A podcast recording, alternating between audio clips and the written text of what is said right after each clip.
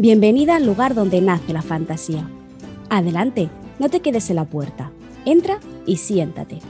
Hoy vamos a hablar con Celia Añó de aracnefobia.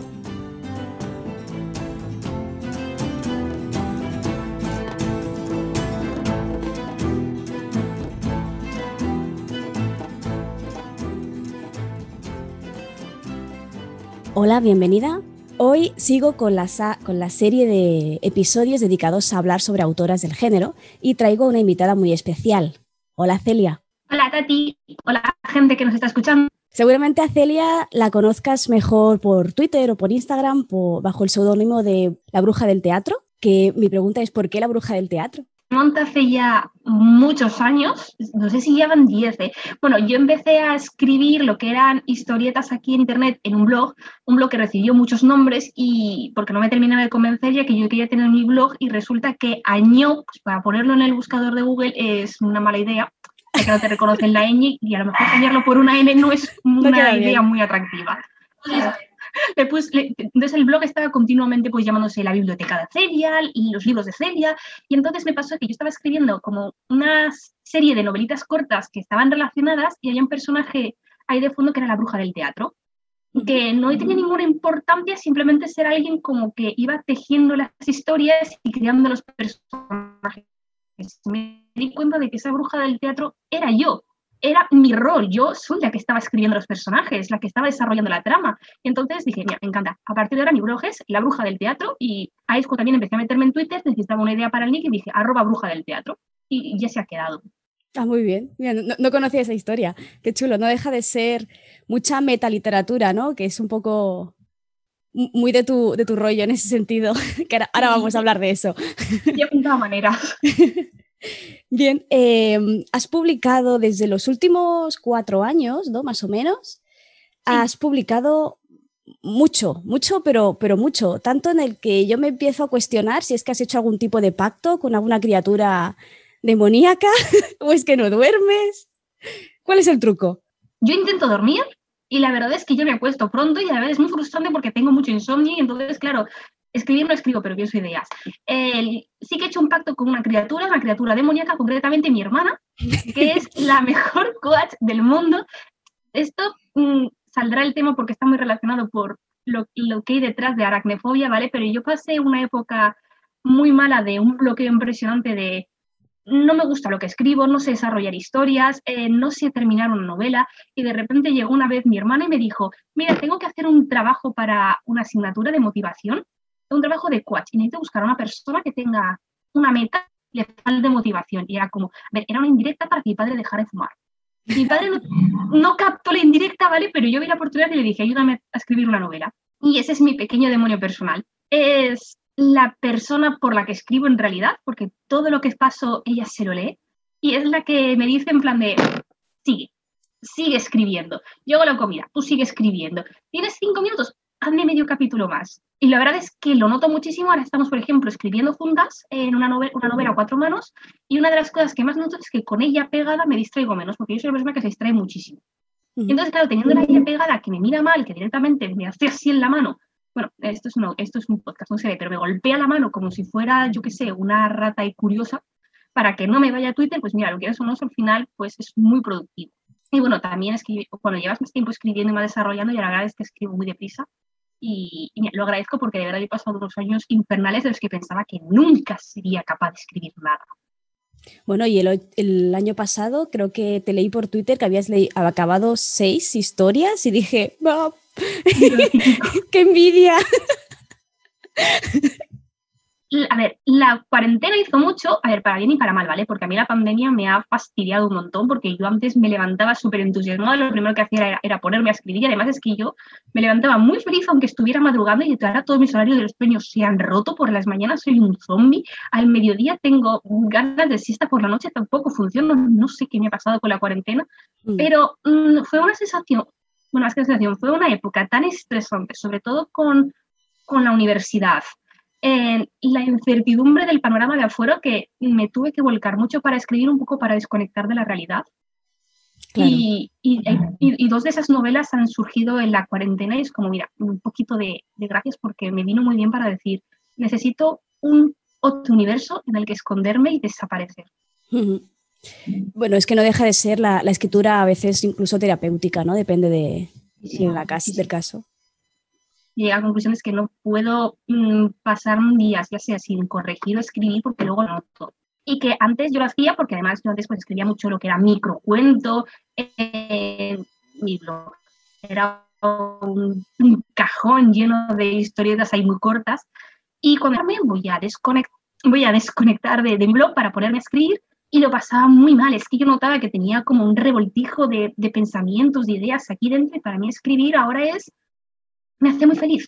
Me hace, me siento viva, me siento llena, ¿no? Hay momentos en el que sea más feliz que levantarme, escribir o escribir por la noche y tener esa idea revoloteando en mi cabeza y, y estar dándole vida. Qué bonito, qué, qué, bonito, qué bien lo vives. Totalmente. Sí, sí. Además que no solo eres escritora, sino que estás estudiando para, para farmacia, ¿no? Si no recuerdo mal.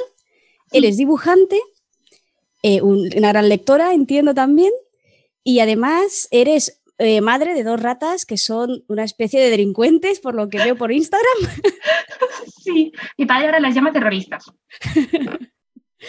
y eso que conocen la mitad de sus travesuras. Mira. vale. Em, hoy vamos a leer, ah, vamos a leer, no, hoy vamos a hablar sobre aracnefobia, pero tienes tres novelas más publicadas. Podemos mencionarlas un poco para quien entre curiosidad por conocer tu, pluma. La siguiente que publicaste, bueno, tienes varias autopublicadas, pero la, que vino después de Aracnofobia es Mágica Pirimpela, no quiero decirlo mal. Tengo una pequeña maldición con los títulos. Te habéis dicho en broma, soy tanto la autora de Aracnofobia, Mágica Pimpinela y Corre Reina Corre, como de Aracnofobia, Mágica Pirimpela y Corre Reina Corre. Y luego además los muertos te están buscando, ¿no? De, en, Insomnia Ediciones. Además de todo esto, has participado en un infinitas, no infinitas, pero casi antologías y te pueden leer. Generalmente escribes fantasía, ¿no? Por lo que, por lo que he visto. Sí, yo soy 98% de fantasía. De vez en cuando, de vez en cuando sale algo aparte. Hasta mi terror es fantástico. Es mi género favorito, es lo que más me gusta leer y es no sé, tengo la cabeza en modo enchufado fantasía, que, bueno, ya que tengo la oportunidad de decir que la fantasía es como muy amplia, por eso me gusta tanto, porque es muy maleable, tú puedes hacer fantasía contemporánea, fantasía urbana, inventarte un mundo, que yo muchas veces digo fantasía y me dicen, ah, como Tolkien, no, la verdad es que la fantasía medieval a mí no me gusta mucho, no, no me siento muy cómoda con ella. Así que sí, yo soy fantasía, pero Mm, no sé, yo quiero escribir todo tipo de fantasía. Es mi meta. Es decir, yo quiero llegar a un punto de hacer una lista y ir marcándome ideas en plan, a ver, ¿qué de todavía que no he escrito? Sí, sí. No, la verdad es que sí. Hay mucha gente que se queda anclada en la fantasía medieval, vamos a luchar contra el malo malísimo y, de ahí no sale. Y, en cambio tú le das una vuelta, ¿no? Escribes cosas bastante diferentes. Yo de, tú yo solo me he leído de momento Aracnefobia y Mágica Pirimpela, eh, porque debo decir que escribes más rápido de lo que yo leo, entonces no me da tiempo. Pero la verdad es que sí se nota el toque original ¿eh? y muy creativo, debo decir. Ay, gracias. Además, eh, una cosa que a mí me llama mucho la atención es que mm, al ser dibujante sueles compartir muchos tus propias ilustraciones de tus, de tus, personajes y eso como lector a mí me llama muchísimo la atención. Es que es que no te, te enganchas, no sé, quieres más a los personajes alegro, es mi plan malévolo en el fondo, porque mis personajes son mis hijos y yo he venido aquí a hacer que los queráis tanto como yo. Es más, que los queráis mejor que yo. Pues a veces lo consigues, sí, sí. Vamos a, vamos a empezar a hablar de la aracnofobia, va. Em, ¿De qué va aracnofobia? muchas risas, muchas risas, pero es una pregunta endemoniada. A ver, aracnofobia es una historia deshilachada en la que mm, de manera alterna te va contando lo que ha sucedido entre Aracne y Adrien, de por qué se odian eh, y cómo están en una situación en la que los dos están intentando matar al otro y de alguna manera pues solamente uno puede salir de, ese embrollo. Y bueno, pues la principal característica es que sus capítulos están desordenados, empieza en el 1, luego en el 18, luego en el 2, luego en el 17, y cada una de las líneas temporales está, está enfocada en un personaje. Aracne tiene la narración, digamos, lineal, cronológica, desde el, 1 desde el capítulo 1 hasta el capítulo 9, y, y Adrián es el que va a destiempo y, se va, y es el que está retrocediendo del, del 18 al 10. Una de las gracias, sí, una de las gracias del, o punto fuerte de la novela es que empiezas, como lector, ¿eh? hablo, empiezas sabiendo cómo acaba. Pero lo sabes una tú lo explicas de una forma que dices, espera, espera, espera, ¿qué? Y tienes que ir yendo hacia adelante y hacia atrás constantemente para, entender qué ha pasado, ¿no? Y, a veces la historia te va dando golpetazos en la cara hasta que te das cuenta de lo que realmente ha sucedido. Y empezamos con una de las preguntas, así ya como entrevista sobre este tema, que es, ¿qué idea te llevó a crear esta historia? Pues es muy divertido, pero todo empezó hace ya la tira de años, una vez que fui a la biblioteca, que estaba mirando qué novedades tenían y vi una mitología con unas ilustraciones preciosas, una mitología de relatos de terror, y la cogí, vi el índice y vi que el índice, los relatos estaban ordenados como en dos mitades y, yo solamente leyendo el índice dije, qué guay, los relatos están relacionados, eh, porque eran los capítulos, iban como relatos del 1 al 9 y, luego hacían del 9 al 1 y yo, ¡ah, qué guay! Y el capítulo del relato 1 de la primera parte estará relacionado con el otro relato 1. Y empecé a mirar los títulos y dije, guay, tienen, tienen cosas en común. Y sí, y sí. Y me monté yo sola una historia, luego leí la antología, no eran los relatos, iban independientes. No sé por qué les habían puesto esos números. No sé por qué. A lo mejor se liaron, a lo mejor era marketing, no sé por qué. Pero yo me en mi cabeza todo, todo un pistifustio me chafó un poco y dije, pues ya está, tengo que escribirlo yo. Entonces, que además, en relación con lo que estaba contando al inicio del podcast, yo estaba en una época en la que a mí no me salían las novelas, empezaba a escribir y lo abandonamos porque me parecía aburrido, porque no sabía cómo tirarlo, no me gustaba, entonces dije, ya sé, como me gusta mucho el relato, voy a hacer una historia que sea un relato. Que sea una primera parte, que en la primera parte, pues, un personaje, la segunda parte enfocado con otro personaje, y que hubieran relatos, el relato 1 estuviera relacionado con el relato 1 del otro personaje, y como que tratar el mismo tema desde diferentes puntos de vista. Y eso entonces era como, como un esquema, y eso se junto que tuve dos sueños. El primer sueño, yo era Aracne, Aracne no existía, además era muy diferente a Aracne habitual porque sucedía en Valencia en una carrera, y entonces en ese sueño pues surgían arañas, y me desperté porque era muy desagradable porque una de las concursantes empezaba como a salirle una araña gigantesca de la tripa. Y me quedé ahí un poco la idea de que quería escribir algo con, con arañas, con esta imagen que me ha venido a la cabeza y que iba a haber un aracne. Entonces, unos días, unas semanas después, tuve otro sueño en el que yo era Adrián, me vino el nombre, me vino el nombre en el sueño, y estaba en un bosque, me recuerdo porque era un bosque de árboles muy grandes, muy altos, en los que había desaparecido gente, por, y de nuevo estaban esas dichosas y malditas arañas que me volvieron a despertar.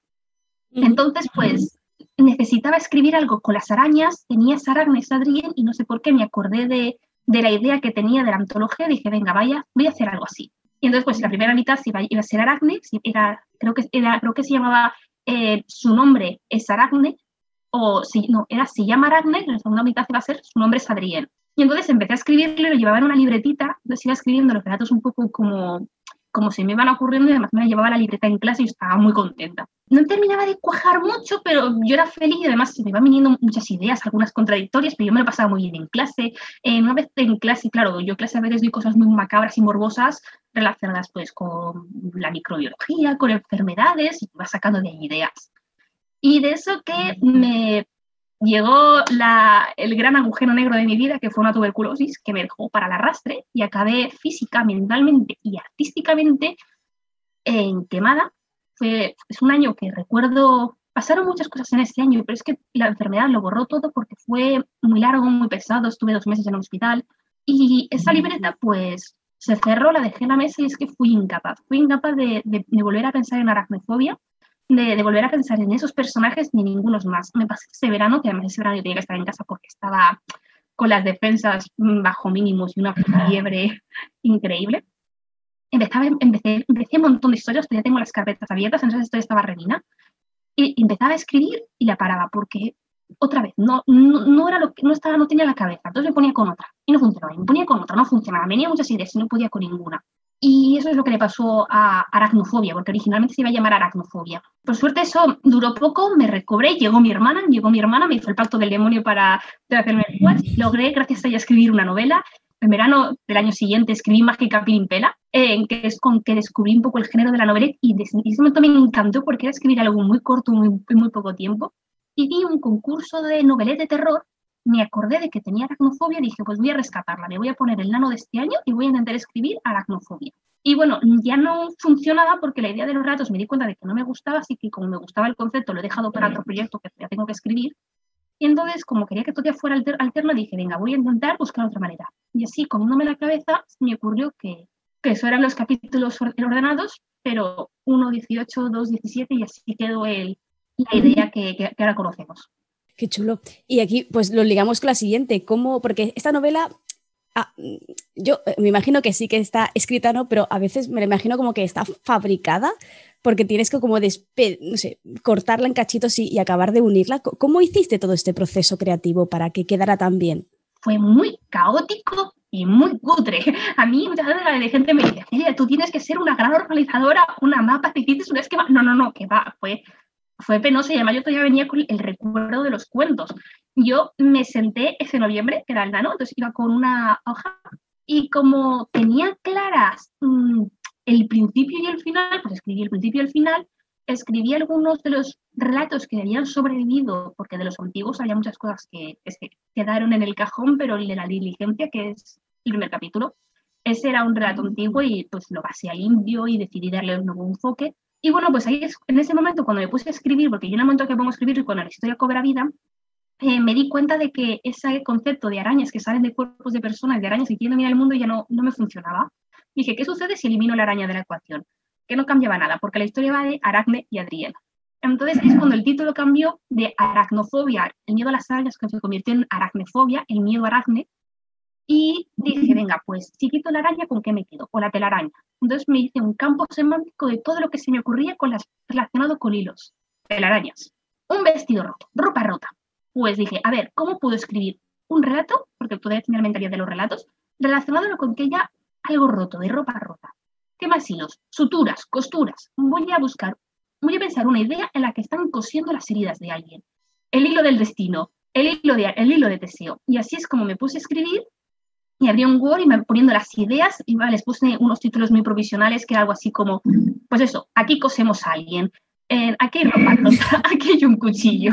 Y le iba poniendo y cuando creí que había terminado, me cogí unas hojas, eh, puse cada, cada, cada, trozo, puse el nombre del trozo en unos papelitos, me los repartí a cada, según eh, con qué personaje lo había narrado, le puse el color de Aracne Badrián y me dije a ordenarlo. Dije, venga, a ver, si esto es ya la historia publicada, ¿qué orden le pondría? Y empecé así a moverlos para decidir, venga, este trozo mejor aquí, este trozo mejor allá. Y, bueno, entonces ahí cuando me di cuenta, por ejemplo, que Aracne tenía muchísimas más escenas que Adrien, entonces tuve que fusionar algunas de Aracne, tuve que escribir nuevas para Adrien, luego mm, pegotearlo en el Word y además pegarlo bien. Esa parte más estresante porque yo todavía no sabía manejarme en el Word y ahora el Word tiene cosas muy chulas como ponerles títulos a los capítulos que te lo marcan en el índice y dices, este está aquí fichado. No, no, aquí todo el rato mm. viendo, luego revisando en plan, no me he liado, aquí la pata mucho. Claro, normal. Y nada, luego también se lo que agradezco, no solo que la editorial le gustara el, el embolic que le mandé, sino también, bueno, me ayudaron a darle un mejor enfoque porque uno de los problemas que tenía la primera versión de Aracnefobia es que yo lo había hecho como muy todavía atascada la idea de los cuentos y no estaba del todo ligado. Que yo había intentado ligarlo, se notaba que no, y hay algunas partes como que daba impresión sobre toda la parte de, de Adrián que no avanzaba ahí tuvimos que cambiar otra vez el orden de algunos capítulos y vamos a leerlo primero cronológicamente, luego desordenado, porque yo solamente lo leí desordenado porque mi cabeza ya lo había hecho cronológicamente. También descubrí que, que mi cabeza estaba todo clarísimo, pero resultaba que no, que tenía que meter más pistas y, y ligarlo. La verdad es que la, la, editorial hizo un muy buen trabajo. No, la verdad es que sí, porque como autores es normal que, no, no, todo tiene sentido porque claro, lo has creado tú, sí. entonces es, es lógico que le veas la lógica a pesar de que a lo mejor te dejes detalles. Me pasa siempre y eso me viene muy bien mi hermana, que mi hermana, después de tanto tiempo veteándome, ya no se corta ni un pelo, ¿vale? Entonces yo le digo, le, se lo pongo, le digo lo que hay. También es cierto de que a veces su visión es un poco engañosa porque mmm, conoce cómo pienso y a veces dice, mira, sé que va a pasar esto, no tengo ningún argumento, pero es que te conozco y es lo típico que sé que tú harías. Pero eso, ahora mi hermana es que yo le digo y digo, mm, ¿qué te parece esto? Es que me parece que es muy evidente que desde el primer minuto se sabe quién es el malo y debe ser una sorpresa. Y mi mamá me mira y me dice, todavía no me ha quedado claro. Por favor, explícate. Y yo veces eso, cuando haremos una escena y, y digamos, me pasé muy bien con una de las novelas del año pasado porque era de misterio, que cuando terminé de escribirla y que ya sabía ya todo el meollo, le volví a poner las escenas y le dije, mira, este personaje estaba haciendo esto por esta razón, no sé qué, y se quedó en plan, muy bien, guapa. Ahora, en la parte final, haz como los detectives que empiezan a explicarte cosas, explícalo, explícalo. No, está muy bien. Además que una editorial hace la diferencia en muchos, sí. en muchos casos. ¿eh? Pues ya que lo has mencionado, vamos a hablar sobre las referencias mitológicas, porque una muy evidente es la del hilo del destino de Teseo, ¿no? Eh, vamos a intentar hacerlo sin spoilers. Y luego, em, no sé si Aracne tiene algún tipo de referencia con la Aracne mitológica griega o es simple casualidad que se llame igual. Mm, a ver, casualidad no, en realidad fue una lección muy cobarde. Yo estaba muy influenciada por el sueño que he comentado, que dije, claro, Aracne, pero una historia con arañas, que la protagonista se llame Aracne. Mm, a ver, es un poco, es un poco simple, pero era el nombre que, me vino y que quería escribir porque además Aracne me parece un nombre muy bonito. Mm, no hay más referencia que esa, la verdad. También me vino muy bien para hacer el juego de palabras porque la gente, cuando se ve aracnofobia, suele pensar un poco lo de la aracnofobia, el miedo a las arañas, mientras que un poco la historia es decir, no, el personaje inquietante es aracne. No la araña en sí, claro. Luego, las referencias mitológicas, pues me vinieron en, esa lluvia de ideas que estaba haciendo mientras estaba escribiendo, que dije, a ver, ¿qué hilos hay?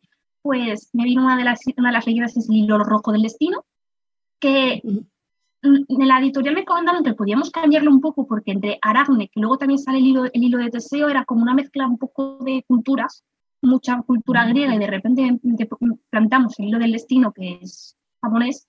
Entonces, pues al final lo cambié, creo que se quedó como el hilo de la sangre en el que te une a otra persona y no necesariamente romántica, porque yo nunca lo enfoqué en el sentido romántico. En este caso, los sentimientos que tienen Aracne y Adrien son de odio, es una historia de odio. Sí.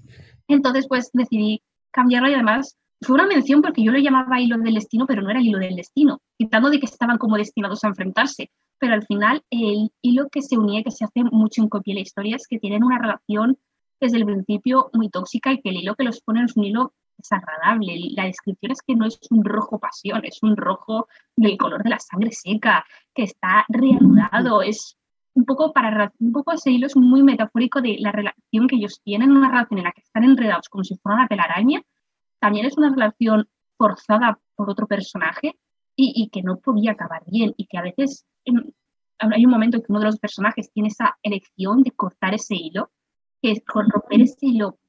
Por una parte está bien, pero por otra parte ese hilo es lo que te mantiene unido a la realidad. Y que también quien te hace ser quien eres, ¿no? También. Sin entrar spoilers, sí. Y bueno, sí, no digo nada más. Y al final lo acabé relacionado también con el hilo de Teseo, porque es claro, cuando empecé a pensar en hilos me vinieron los dos. Y entonces, pues el hilo de Teseo ya es más metafórico porque no es que aparezca, sino que el propio hilo, del destino se convierte en el hilo de Teseo y aparece por ahí de fondo una Ariadna que, que hace ese papel, porque de nuevo es Ariadna es la que ve ese hilo y, y da un poco de, de pistas. Pues vamos a pasar a la siguiente. Aquí tengo que hacer una advertencia a quien nos esté escuchando porque mm, no se puede responder la pregunta sin hacer spoilers. Así que ahora vamos a hablar de la pregunta, pero la Tati del futuro os dirá en qué minuto tenéis que poneros si queréis evitar el, spoiler, ¿vale? Por si acaso. Mm, yo recomiendo, si no has leído la novela, no lo escuches porque te va a destrozar la novela. La gracia de la, de la historia es enterarte de todo al final cuando toca, ¿no? Así que vamos a la pregunta. Para ahorrarte el spoiler tendrás que ir al minuto 27.15. ¿De dónde procede la idea de la viuda? Esa viuda que concede deseos. Pues estaba en la idea original, la idea de los relatos era la mala porque por ese entonces Adrián no tenía casi personalidad, era mm, la cara visible de la viuda. Y entonces pues me gustan muchísimo los juegos de palabras y una de las cosas que se me ocurrió para los relatos es que hubiera un relato que se llamara viuda y el segundo relato se llamara viuda negra. Y que desde el principio decir, esta es una viuda, que tú pienses que la viuda es porque han viudado, y de repente al final del libro decir, no, no, es una viuda porque es una viuda negra. Y lo pasé además muy mal porque tengo un amigo que es biólogo y me estuvo comentando de que no todas las arañas tienen ocho patas. Y yo que estaba ahí dándole muchas vueltas al ocho porque es un número muy importante, no lo digo porque sea mi número favorito ni nada. Eh, cuando me di cuenta de eso es que me fui corriendo a Google en plan a buscar a ver cuántas patas tiene la viuda. y me, me, guardé imágenes de, me abrí un documento, porque estoy invitado a escribir, y lo llamé en plan documentación y me guardé un montón de imágenes de la viuda negra por si las necesitaba para descripciones y cuando me puse a escribir me olvidé el documento. Nunca lo tengo, lo tengo guardado con cariño, pero no lo he usado. Nunca lo llegaste a... Es que soy muy desastre, no, no se me dan bien estas cosas. Entonces nada, pues la idea de la viuda siempre estuvo ahí, ahí de fondo. Entonces mi idea era como que un concepto de una mujer que está enferma, que está encerrada en su habitación, ahí lánguida y luego descubres que no, que que no es una mujer, sino una pedazo de araña. Y bueno, pues su papel original era eso, simplemente ser la razón por la que Aracne estaba atrapada, pero me faltaba un motivo y también que pintaba a Adrián, porque sí que tenía claro como que entre ambos había en realidad una relación parenteral de alguna manera. Entonces empecé a, retocar, porque además en la versión original, Aracne son de, tenía, son de la niña que te ponerle a ser Aracne, la única que le faltaban los ojos. Adrián estaba perfecto y las manitas de Aracne también muy, muy bonitas ellas. Porque una de las cosas que me vino también era jugar con, con una historia de terror con las descripciones porque unas protagonistas no veía. Y entonces, pues eso, empecé a darle vueltas a que quería la ayuda y no, no, me acuerdo ya cómo me vino la idea de que estaba sacando provecho de, de Aracne. Y entonces pues me vino eso del concepto de hacer deseos, pero cambio de deseos literales. La única que no encaja en este sitio es Aracne porque es la que está obligada a estar ahí y la viuda lo que hace es quitar cosas. Y hay que le quitará los pulgares, porque en fin, los pulgares oponibles son imprescindibles para nuestra vida. Y la viuda quería tener pulgares oponibles, y además de esa manera Aracne se quedaba con ocho dedos, que me parecía muy simbólico. Y también que a Adriel le faltara el brazo derecho, decir eso, que le falta el brazo derecho y luego que al final del libro pues, le digan, vas a ser mi mano derecha. Y, y eso, volver a jugar ahí con, con, el simbolismo de que Adriel durante toda la historia está siendo el brazo derecho de la viuda. Y entonces, pues, vino un poco de, de todo eso y fue en realidad la, la, pieza final. Entonces, en realidad es la mala, solamente que Aracne y Adrián están centrados en ellos mismos que, se olvidan de la viuda. Entonces la viuda es, es la que ha creado el escenario, pero es su muerte la que desencadena en realidad la trama. La trama de Adrián es de matarle, la, de, la trama de de matarle, la de Adrián de vengarlo. No deja de ser un juego de palabras otra vez con el hilo, ¿no? Que no dejan de ser marionetas. De, de, la, de la gran araña. Sí, era otra de las palabras que se me ocurrió. Que hice una isla de todo lo que tenga relacionado con hilos. De hecho, yo cuando llegué a esta parte dije, a ver, espera, espera, espera, tira para atrás, tira para atrás. y porque, claro, el libro, o sea, oficialmente me lo he leído dos veces, pero teniendo en cuenta que me iba, iba tirando para atrás, espera, espera, vuelve otra vez. Leía el capítulo anterior, volví hacia adelante. es, es, la novela, sin contar Harry Potter, que más veces me he leído de momento. Ilusión, de verdad, que muchísima ilusión. Vale, pues pasamos a la última, a la última pregunta, que aquí ya pueden escuchar eh, las personas que no hayan leído la, la novelette sobre qué pretendes hacer reflexionar con esta, con esta novela, con esta historia. A ver, yo escribí con la idea de, complicarme la vida y hacer este, este juego, ¿vale? No tenía ninguna intención más allá de eso. Quizás intentar escribir terror, aunque tampoco creo que sea de terror, terror, sino más bien misterio, thriller. Y el punto está que de manera no intencionada, si tiene un mensaje, que no es un mensaje como tal, sino una opinión mía, y es que a veces la verdad no es sencilla, el mundo no es blanco o negro. Eh, mis amigas lo saben, eh, yo tengo una personalidad, quizás porque soy muy empática, porque me gusta mm, sacarle matices a las cosas, pero yo muchas veces hago en algunos grupos como de abogada del demonio, porque mm, mis, amigas son muy cotillas, tenemos la, gente una naturaleza cotilla, ¿vale? Y entonces es como, guau, ¿te has enterado de qué ha pasado esto? Y yo muchas veces me quedo en plan de, vale, esta es una versión de la historia, pero y es la versión que te ha contado fulanita, pero a lo mejor Menganito tiene otra versión de la historia. Y como que muchas veces como, Buah, es que mira qué mal ha hecho fulanita, yo me quedo, vale, pero ¿por qué lo ha hecho? Entonces, es lo que quería escribir con aracnefobia, de que cuando tú empiezas a leer, yo ya te digo qué ha pasado.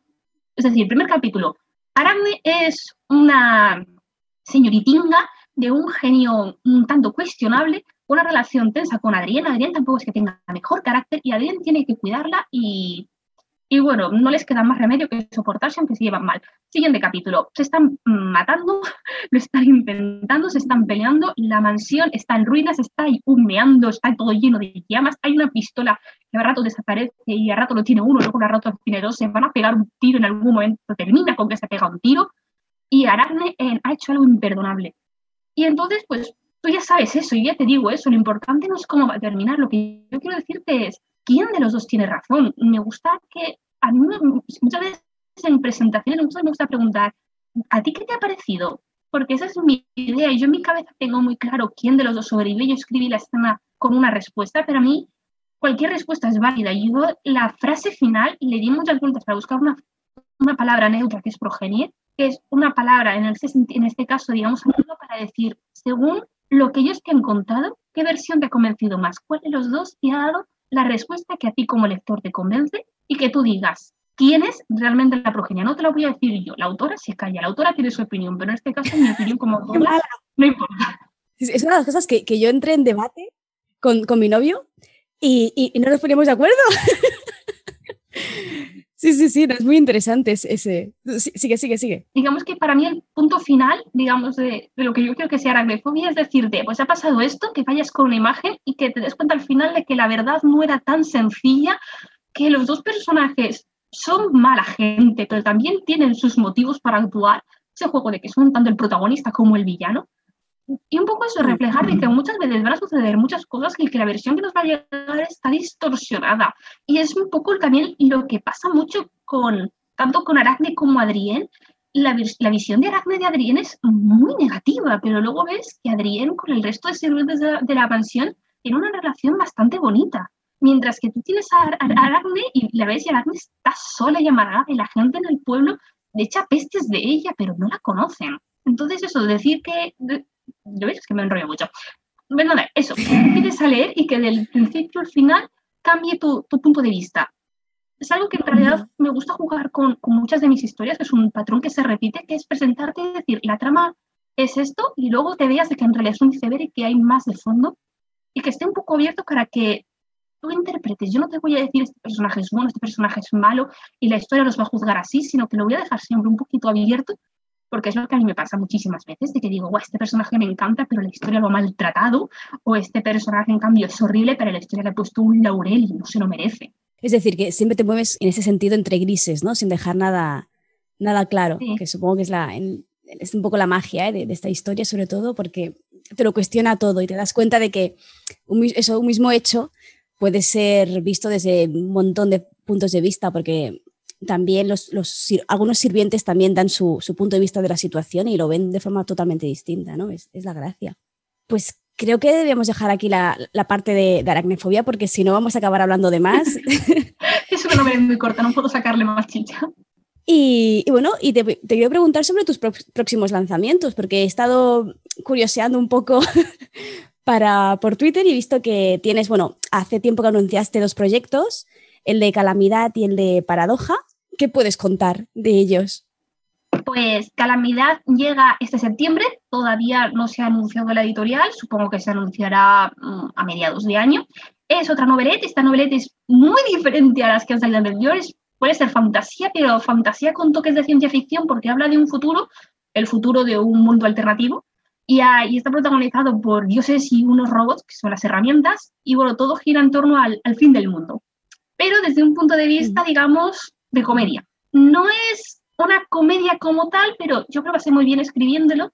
En un poco la situación de, de un personaje que es, el, personaje principal de esta historia es muy similar a Tramuntana de Mágica Pirimpela. Quien conozcan a Tramuntana les va a recordar este, pero es el punto, es el, es el extremo. Es un personaje que hace muy bien su trabajo, demasiado bien. Lo hace también que está a punto de provocar el fin del mundo y tiene que pues, evitarlo aunque en el fondo no quiera. Entonces pues, gira un poco en torno a, a, qué es realmente a veces lo correcto entre...